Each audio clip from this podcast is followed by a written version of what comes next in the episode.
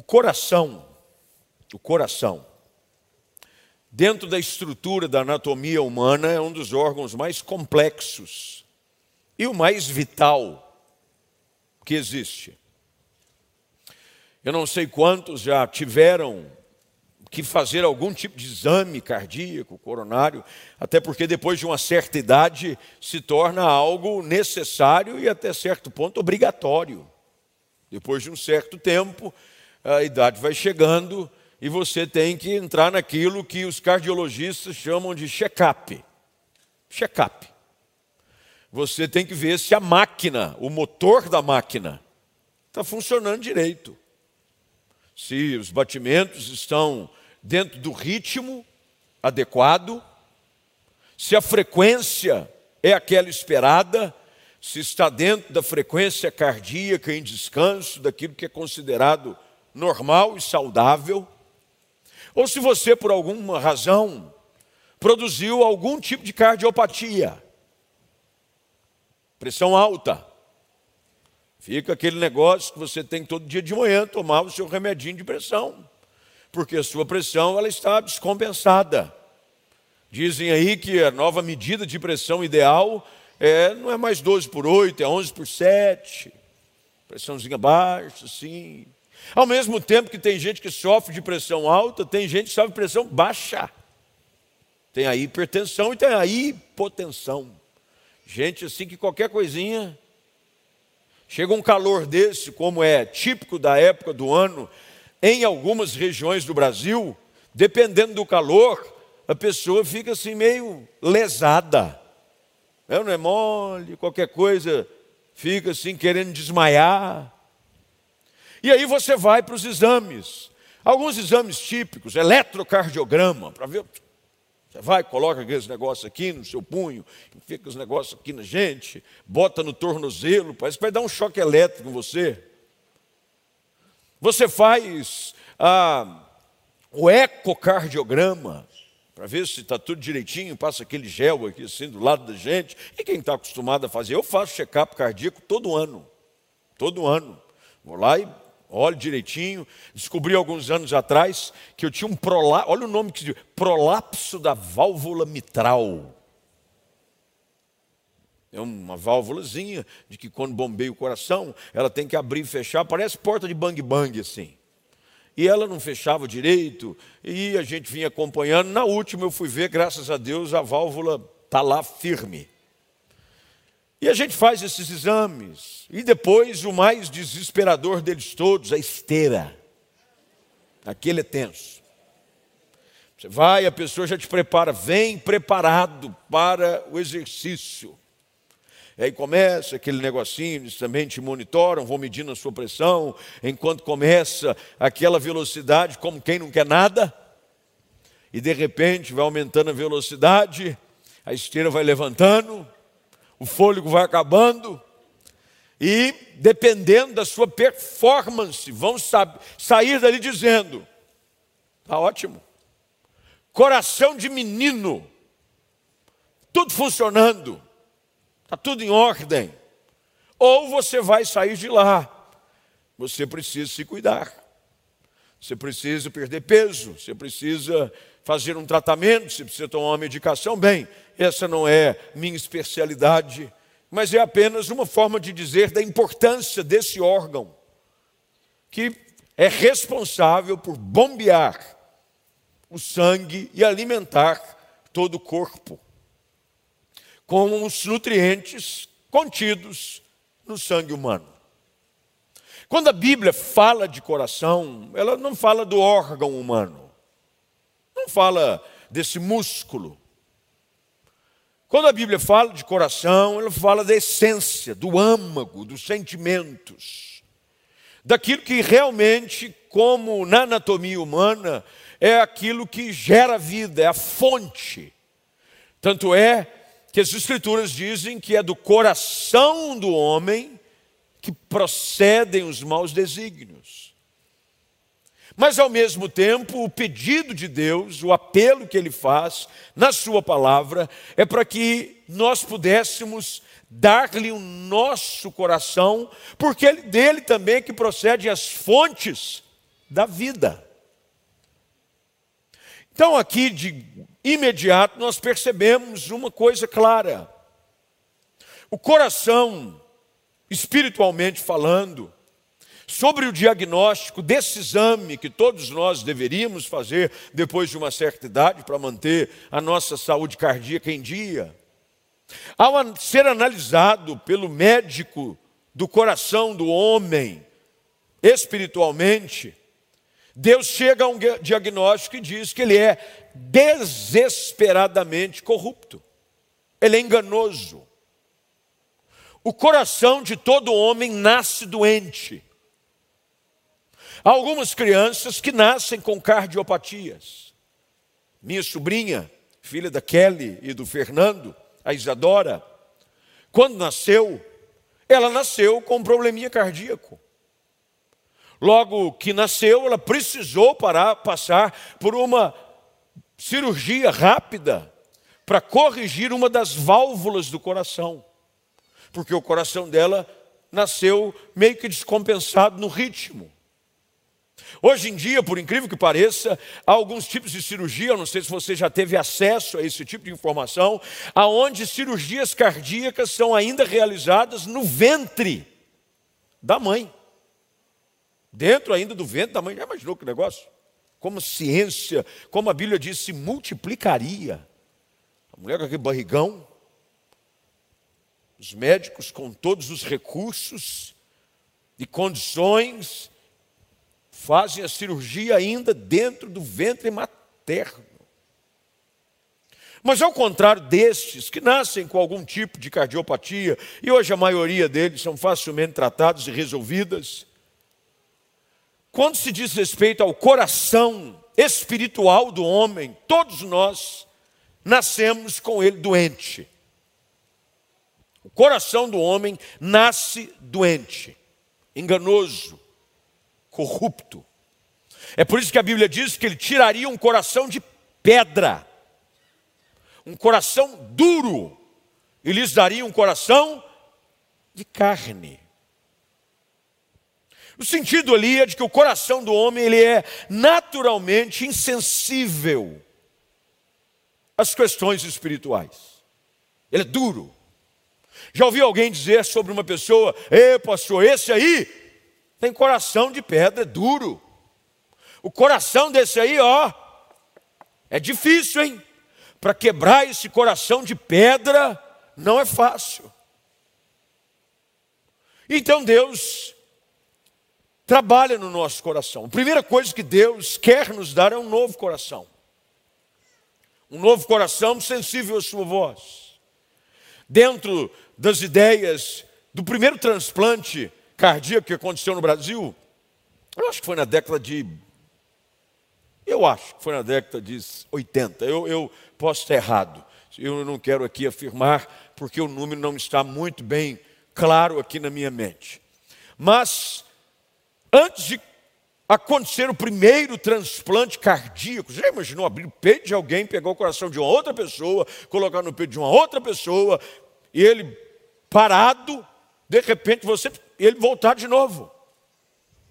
Para dar saúde, para dar uma condição melhor de vida. Alguns vivem na fila de espera de um transplante cardíaco, porque o coração, o músculo está tão enfermo, de que ele não reúne condições ideais para dar a essa pessoa uma qualidade mínima de vida. Abre-se o peito, coloque-se o coração de uma outra pessoa que foi doador de órgãos e talvez por um tipo de acidente ou por uma outra morte que não causou danos ao órgão, ele doa o órgão, a família doa o órgão, coloca no peito de outra pessoa, ele é reanimado e ele Antes de tudo, das técnicas criadas pela medicina para o transplante do coração, Deus decidiu que todo homem precisaria de um transplante de coração. Foi Deus quem decidiu. Mais do que a invenção da medicina de transplante de coração, Deus decidiu de que o coração do homem, contaminado pelo pecado, precisaria ser transplantado. Isso só é possível de acontecer quando o Evangelho entra na nossa vida. Quando Jesus chega e muda a história de alguém, é por isso que ele faz morada no nosso coração. Eu me lembro quando cresci dentro da escola dominical e uma das grandes vantagens que existe de criar os nossos filhos na igreja, e fica aqui um pedido aos papais que têm filhos pequenos, Invistam na formação espiritual e bíblica dos seus filhos, desde que são crianças. Essa é uma orientação da palavra, ensina a criança o caminho que ela deve andar, porque mesmo quando ela for mais velha, não vai se desviar dele. Às vezes nós negociamos e não insistimos e achamos que dá trabalho. Ah, meu filho não quer ficar na escolinha, o meu filho insista. Porque uma das grandes vantagens e privilégios de ter filhos criados dentro da igreja, é porque eles são receptores de ensinos bíblicos, desde pequenos, são inculcados na cabeça deles verdades da palavra. E eu cresci dentro da igreja, filho de pastor. E eu cresci sabendo historinhas do coração. Eu não sei quantos já viram, havia um, um, uma dinâmica feita com um papel. Isso não é, não é, Hoje em dia as dinâmicas são feitas com tablets. As dinâmicas são feitas com, mas na minha época, a dinâmica era feita assim com um papelzinho de papel. Eu não sei se o pastor André se lembra daquele jogo, aquele negocinho que tinha o coração era preto, aí o coração ficou vermelho, aí o coração ficou branco. Porque o coração de todos nós, sem Jesus, é assim: ele é fechado, ele é sujo. Porque mais do que qualquer dano causado por algum tipo de enfermidade ao coração carnal, mais dano causa o pecado no coração espiritual de todos nós. E agora, o autor aos Hebreus, nessas palavras escritas no capítulo 3, chama a atenção para uma questão extremamente importante e que às vezes nós não prestamos atenção. É de cuidar do nosso coração. Como disse, devemos fazer check-ups diários, devemos cuidar da nossa saúde cardíaca, mas esse ponto, essa orientação, vem muito antes de qualquer avanço da medicina na área cardiológica. Vem da parte de Deus ao coração espiritual de todo homem que deseja ver a Deus e descansar na sua presença. Logo no texto, no versículo de número 12, que foi de onde nós partimos nessa noite, a Bíblia diz: Meus irmãos, ele está falando a nós, irmãos, crente. Você chama de irmão, quem? Ô irmão, crente. É o famoso vaso, o vaso, labareda. Eu fui uma vez numa igreja e eles se cumprimentavam por labareda. Paz labareda. Aí outro dizia, pastição do altar. Era uma igreja pentecostal, já dá para dizer. Mas aqui, irmãos, olha o que ele diz: cuidem, cuidem, cuidem o cuidado da nossa saúde espiritual é de responsabilidade nossa. Como disse, eu não posso pedir para alguém fazer um exame cardíaco por mim. Vou pedir aqui para o menino, você não queria ir lá fazer um check-up no meu lugar? Você não queria fazer um eletrocardiograma no meu lugar, fazer um ecocardiograma no meu lugar, fazer uma esteira no meu lugar? Ou alguns que precisam controlar, é, como é que chama aquele? É Doppler, Holter? como é que chama? Holter. Bota aquele negócio que fica o dia inteiro. O dia inteiro. É ou não é? E fica aquele negócio, bota a maquininha aqui do lado, amarra um negócio no braço, e você está andando de repente. E, aí do nada você está almoçando na garfada. Eu nunca fiz isso, graças a Deus. Eu não tenho, mas eu sei de muita gente que fez. Acho minha esposa já botou esse negócio. Já não colocou a mão no negócio desse aí? Acho que colocou. E fica. Vai dormir com aquele negócio, já imaginou? Você está dormindo. Na hora que você vai pegar no sono. Ninguém pode fazer isso por você. Por mais que você veja e incomode alguém que você gosta, quem tem que cuidar da saúde espiritual de cada um de nós somos nós. Não tem como eu dizer para você, não, fique tranquilo que eu me responsabilizo pela sua vida espiritual. Não tem jeito. O próprio apóstolo Paulo chega a ponto de dizer de que eles murravam o seu corpo e o reduziam à escravidão. Ele está dizendo: eu preciso vigiar a minha maneira de vida, para que eu não tenha pregado a outros, sendo bênção para os outros, levando outros a Jesus, levando os outros à igreja, levando outros a uma experiência de impacto com Cristo, eu mesmo venha ser desqualificado. Às vezes você vai num hospital ou você vai ser atendido por um cardiologista e o cardiologista é que teve um infarto. Ele cuida dos outros, mas não cuida de si. É o famoso adágio: em casa de ferreiro, o espeto é de pau. O camarada diz assim: você precisa cuidar da sua saúde cardiológica. Aí você olha para ele assim e diz: se eu estou ruim, imagina o senhor. Eu me lembro que numa ocasião, meu saudoso sogro, é, ele foi levado ao hospital e o médico, ele estava já diagnosticado com um câncer que em poucos meses levaria a se encontrar com o Senhor.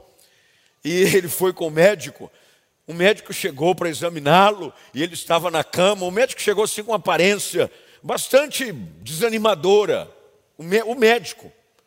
Depois que o médico saiu né, do quarto que ele estava examinando meu sogro, meu sogro olha e diz assim: Eu estou ruim, mas esse cara está pior que eu. Eu estou ruim, mas ó, tá um bagaço aí. Porque a responsabilidade ela é pessoal. E agora o autor aos Hebreus diz: cuidem, cuidem, para que nenhum de vocês tenha coração perverso. Então, para aqui, que é o primeiro ponto que eu quero trabalhar com vocês nessa noite é o fato de que se você não cuidar, o nosso coração naturalmente se inclina para a perversidade. Há uma natureza pecaminosa em todos nós, de que se você não cuidar, a coisa desanda. É algo que tem que ser intencional. Naturalmente, o pecado começa a encontrar espaço no coração daqueles que não buscam viver a vida de uma maneira que em tudo agradam a Deus. Mas o problema é de que esse coração, e veja só o que o texto diz, ele está dizendo para a gente, crente, que por conta de descuido pode permitir que o seu coração se torne incrédulo. Já imaginou um negócio desse?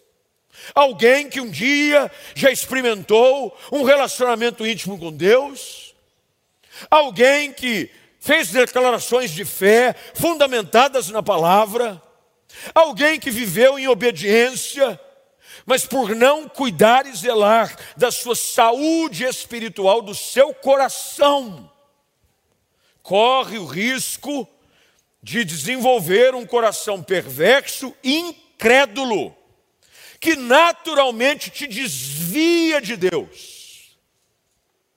É por isso que a Bíblia diz: buscar-me-eis e me achareis. Quando vocês me buscarem de todo o vosso o quê? Coração. Se o meu coração não decidir buscar a Deus, naturalmente ele começa a se desviar.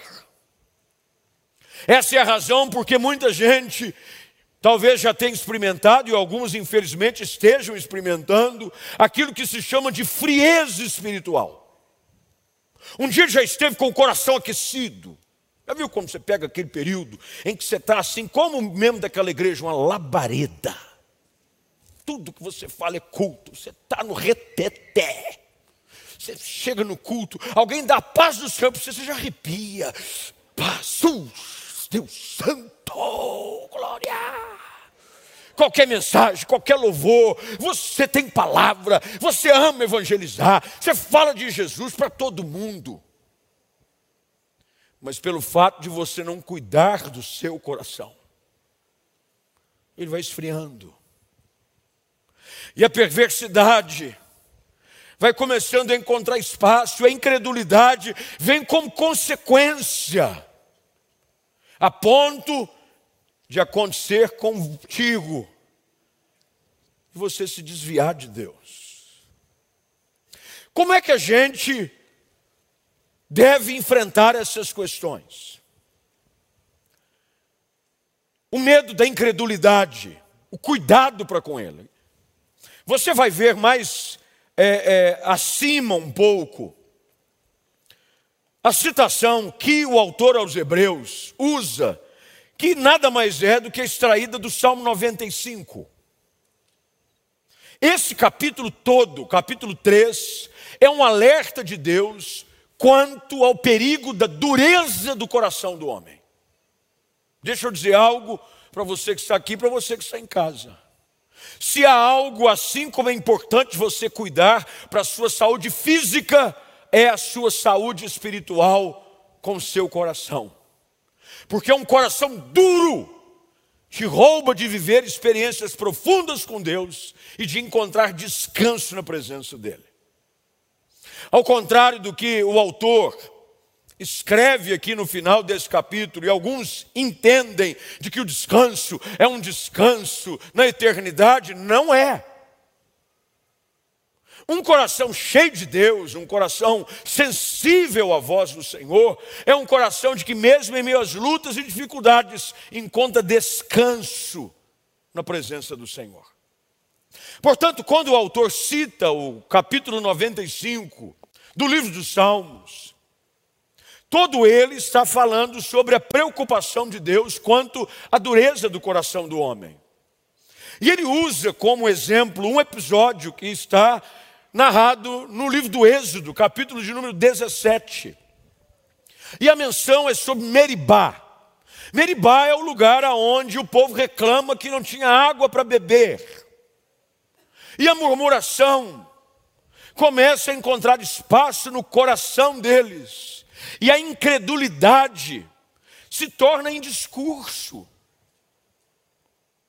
E eles começam a dizer: deveríamos voltar para o Egito, deveríamos nem sequer ter saído de lá. E é por isso que aqui então, no texto que lemos, Deus agora faz algo que é importante que nós façamos uns com os outros. Verso de número 13, por gentileza.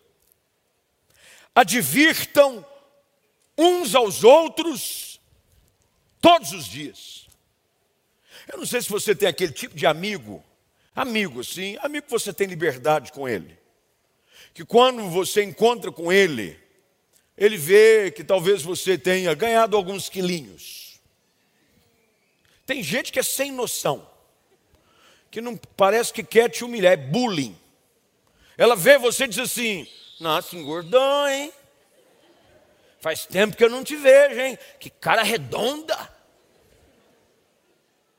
Mas os amigos, quando lhe querem bem, aqueles que querem ver a sua saúde em dia, porque querem gozar da sua presença, grande números de anos, quando te encontram, falam assim: como é que está a sua saúde? Vocês têm exercitado? Eu tenho alguns amigos que fazem isso comigo, mas eu também não fico por baixo, eu faço com eles. Chegamos e falamos, e aí? Não, tem um plano aí, não tem nada certo, mas quem sabe 2022 acontece algo de que a gente retome uma jornada de academia que por conta das pressões do dia a dia tiveram que ser deixadas em segundo plano. É importante você ter gente perto de, de você que chama a sua atenção sobre a real condição do seu coração. E a quem é conferida essa responsabilidade? O autor aos Hebreus deixa claro e diz: advirtam uns aos outros todos os dias. Normalmente eu tenho esse hábito quando eu encontro alguém, seja ele casado, seja ele solteiro, seja ele alguém que esteja num relacionamento, namorando alguém, em alguma situação, quando eu encontro, uma das perguntas que naturalmente eu faço é: como é que está o seu coração? Como é que está o seu relacionamento com Deus? Como é que vai o casamento? Como é que vai o relacionamento com os filhos? Está tudo bem em casa? Não são perguntas jogadas no ar. São perguntas que devem levar cada um de nós a refletir de como está a saúde da nossa alma. Uma advertência de chamar a atenção uns dos outros, meus irmãos, como igreja, há uma responsabilidade, compromisso mútuo. Eu não posso ver alguém que é de Deus, que conhece a Cristo, que faz parte da nossa comunidade de fé,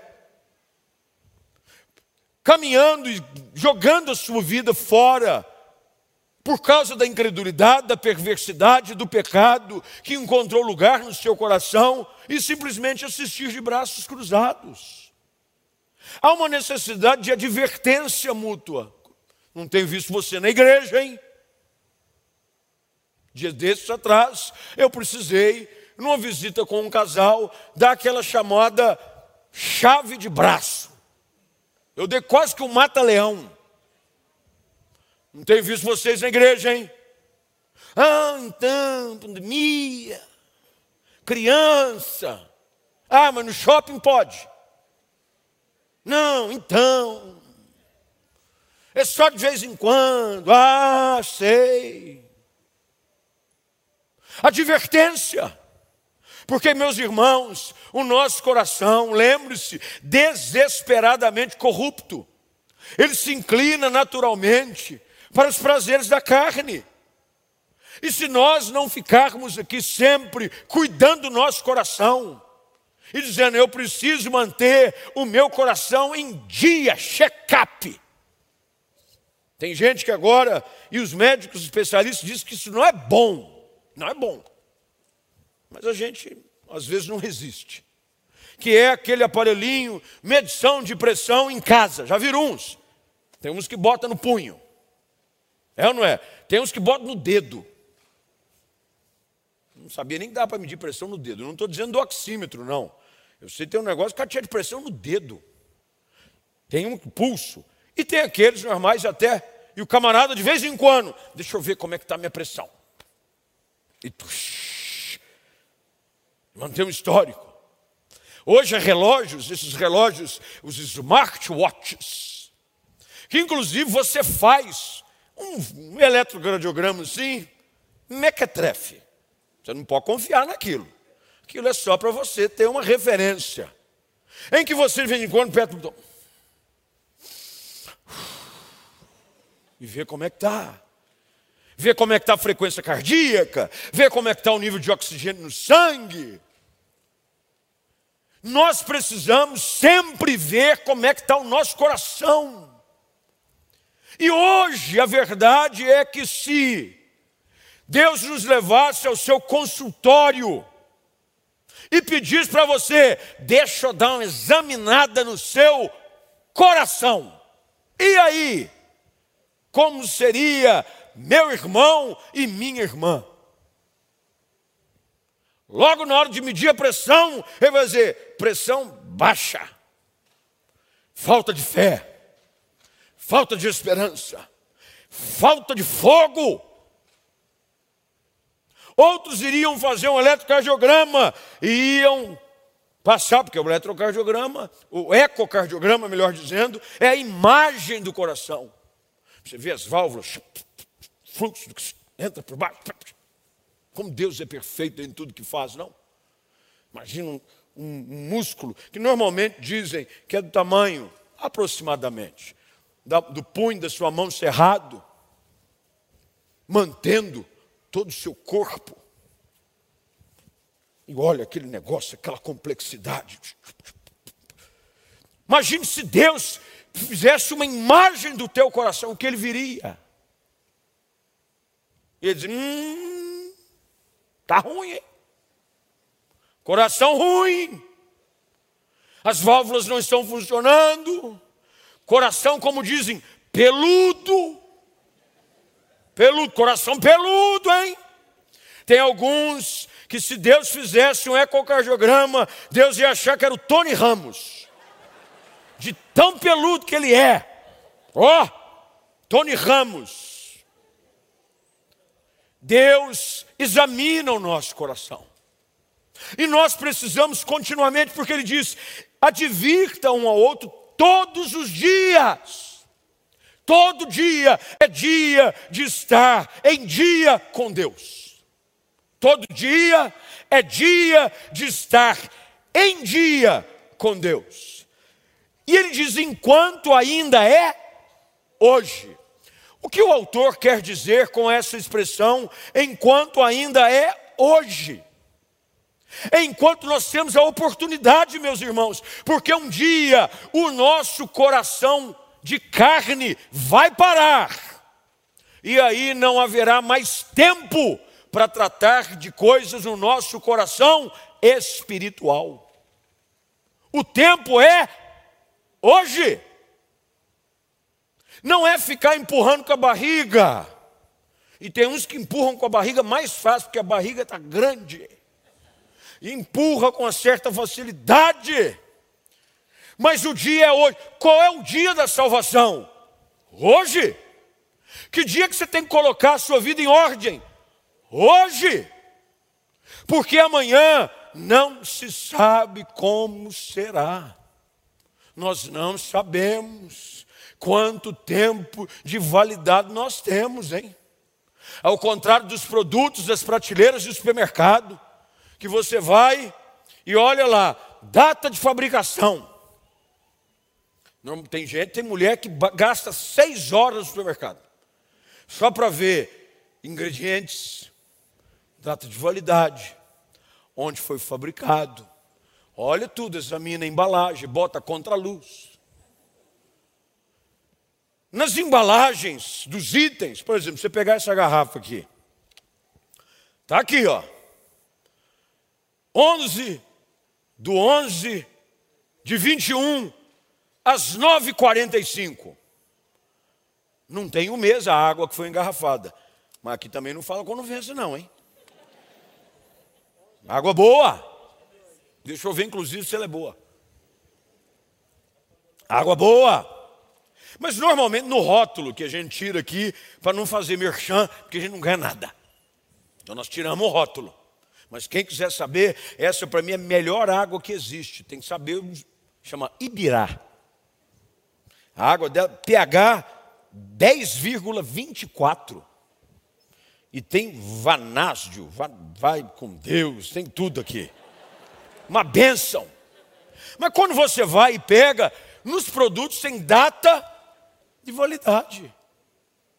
Todos nós nascemos com a data de nascimento, ou não? Você pega lá, dia que nasceu.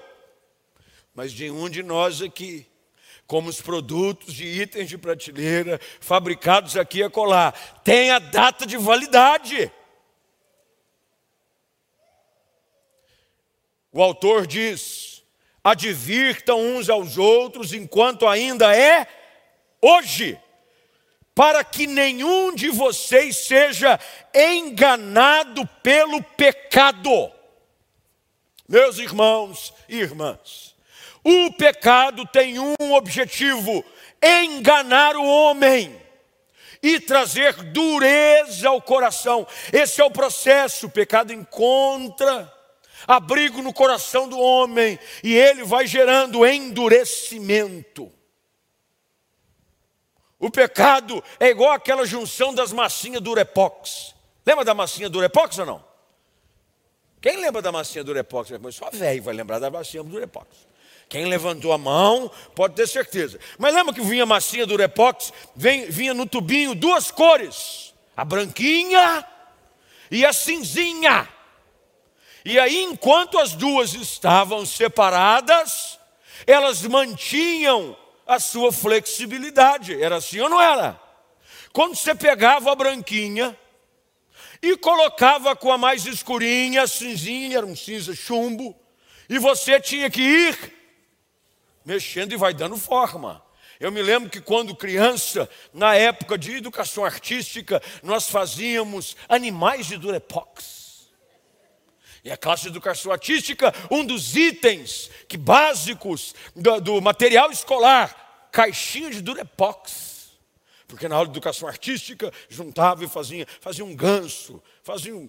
Nunca fui bom nesse negócio. Meu ganso parecia uma girafa, minha girafa parecia um elefante, eu praticamente, eu não artista, mas é que ninguém entendia que eu era um artista conceitual. Eu era um Pablo Picasso, porque, ou então tem um pessoal, e de vez em quando, eu vou, não tem nada a ver aqui, mas eu preciso expor para vocês, eu não entendo os negócios. Os caras pintam os quadros, chama abstrato.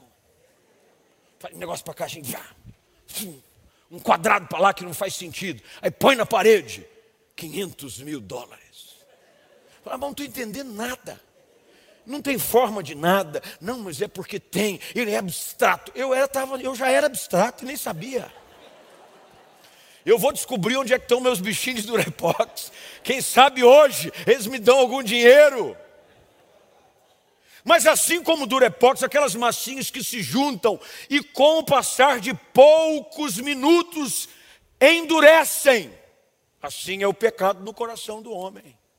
Hoje eu estou ensinando para vocês a teologia do Durepox. Se você permitir com que o pecado encontre abrigo no seu coração, aos poucos ele começa a endurecer você. Cauteriza o coração. Você fica insensível à voz de Deus, você já não tem mais prazer com a palavra, você não gosta mais de gastar tempo em oração. O autor diz: o pecado se não for confrontado e tratado e abandonado, ele vai endurecer o coração. Porque o autor diz: Nós nos tornaremos participantes de Cristo. E preste atenção e grife na sua Bíblia. Se de fato mantivermos firme até o fim a confiança que depositamos nele no início. Põe na tela para mim, fica. Eu estou lendo o texto para quem está acompanhando. Aleluia. Sempre que eu citar um texto, põe aí, facilita demais. A confiança que depositamos no início. Porque, meu irmão, o início de um relacionamento com Cristo é lindo. Ele entra no coração, ele purifica, ele perdoa todos os seus pecados. Lembra daquele texto em que o Senhor Jesus fala da estratégia de Satanás? Que quando um valente bem armado ele entra numa casa, tira todos os bens, ocupa, até que vem o mais valente do que ele. E põe para fora o valente, põe a casa em ordem. Mas aquele que não cuida, dá espaço para que aquele que saiu traga com ele quantos piores? Sete. E o seu estado se torna pior. Deus vem e faz uma limpa, a gente confessa o pecado, a gente abandona as velhas práticas, a gente decide viver com Deus para valer, mas o que Deus nos chama pela Sua palavra é a importância de nós não somente começarmos bem, é de mantermos a nossa confiança até o fim. E ele termina dizendo, e eu termino porque o tempo já foi também, citando o texto que está agora novamente no Salmo de número 95, quando ele diz: Não, ao ouvirem a sua voz, verso de número 15, lembrem-se do que foi dito. Hoje, é hoje, que dia? Hoje. Se ouvirem a sua voz, qual é a voz que fala ao coração do homem? O Espírito Santo.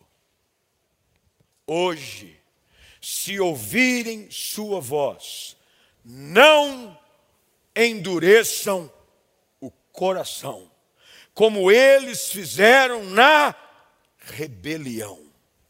Rebelaram-se contra a direção de Deus na pessoa de Moisés. Rebelaram-se contra os planos de Deus. Um povo que saiu celebrando do Egito, murmura no meio do caminho. Às vezes nós começamos a nossa caminhada espiritual celebrando, e se não cuidarmos, terminamos murmurando. O texto termina com o capítulo dizendo de que estes foram os que se rebelaram, o povo que pecou o povo que desobedeceu, aqui a lista é clara. Se você ver, as perguntas são feitas e são respondidas em formas de pergunta. Quem foram os que se rebelaram? Não foram os que saíram conduzidos, quem era? O povo da promessa. Você sabia de que mesmo o povo que tem promessa precisa cuidar do coração, porque senão ele fica no meio do caminho. Foi o povo que saiu conduzido. E quem é que Deus, que deixou Deus irado? Não foi o povo que pecou. Irmão, o pecado provoca ira no coração de Deus. E a Bíblia diz que o povo morre no deserto. Quem é que dirigiu, que se Deus se dirigiu quando jurou que entraria no descanso? Não foi o povo que desobedeceu. E ele termina dizendo: Vemos, portanto, que eles não puderam entrar no descanso por causa da sua incredulidade. Como é que está o seu coração hoje? Como é que está o seu coração? Está em ordem? Está no ritmo certo? Está saudável? Está cheio da presença de Deus? Ou será que em algum momento o seu coração foi dando lugar ao pecado e ele foi se endurecendo? E você foi se afastando de Deus? Você já não se interessa mais para as coisas de Deus? Você já não encontra mais prazer em estar na presença de Deus. Eu preciso lhe dizer, assim como um médico, ao receber o resultado dos exames que você faz no seu check-up, se houver algum problema errado, ele vai precisar abrir os resultados, olhar para você e te dizer: infelizmente, seu coração está enfermo. Mas que bom é saber que nós podemos colocar o nosso coração em ordem. De que Deus pode, mais uma vez nessa noite, tratar o nosso coração. Como o salmista, no Salmo de número 19, termina ao escrever: Vê-se em mim, ah Senhor. Algo errado, e diz que as palavras dos meus lábios, Senhor, o meditar do meu do meu coração sejam agradáveis a ti. Será que a gente pode dizer assim, o meu coração, o meditar dele, tem sido agradável a ti? E se porventura houver algo no seu coração hoje, que tem resquícios de pecado, de perversidade, de incredulidade, hoje, é o tempo de você dizer: limpa o meu coração, trata o meu coração. Eu quero entrar no teu descanso, não eterno, mas no descanso hoje. Porque quando nosso coração está limpo e puro na presença de Deus, encontramos descanso nele todos os dias. Você crê nisso? Então vamos ficar de pé. Vamos orar. Feche seus olhos, curva sua cabeça. Eu quero orar com você.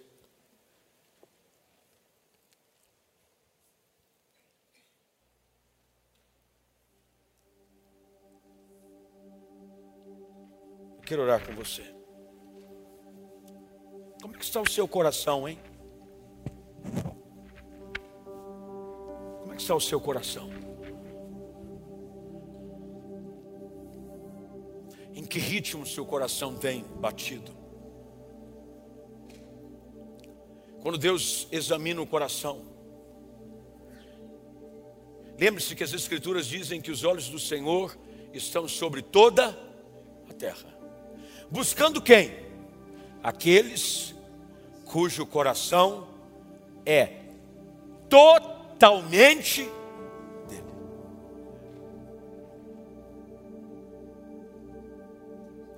Há uma versão de que quando Samuel chega na casa de Jessé para ungir aquele que seria o novo rei de Israel, Samuel, impressionado pelo aspecto físico dos filhos mais velhos, principalmente do mais velho, quase comete um engano.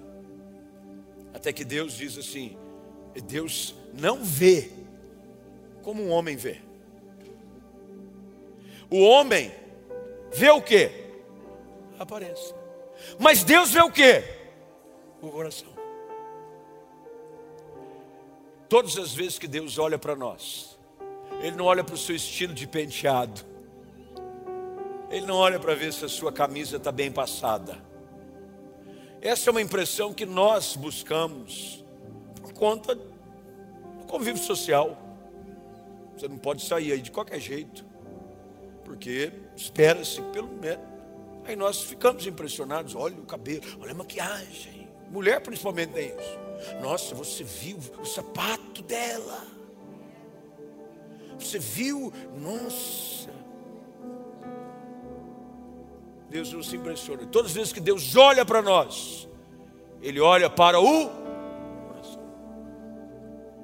está impressionado com que carro você está dirigindo? Em que casa você mora? Qual é a marca da sua roupa?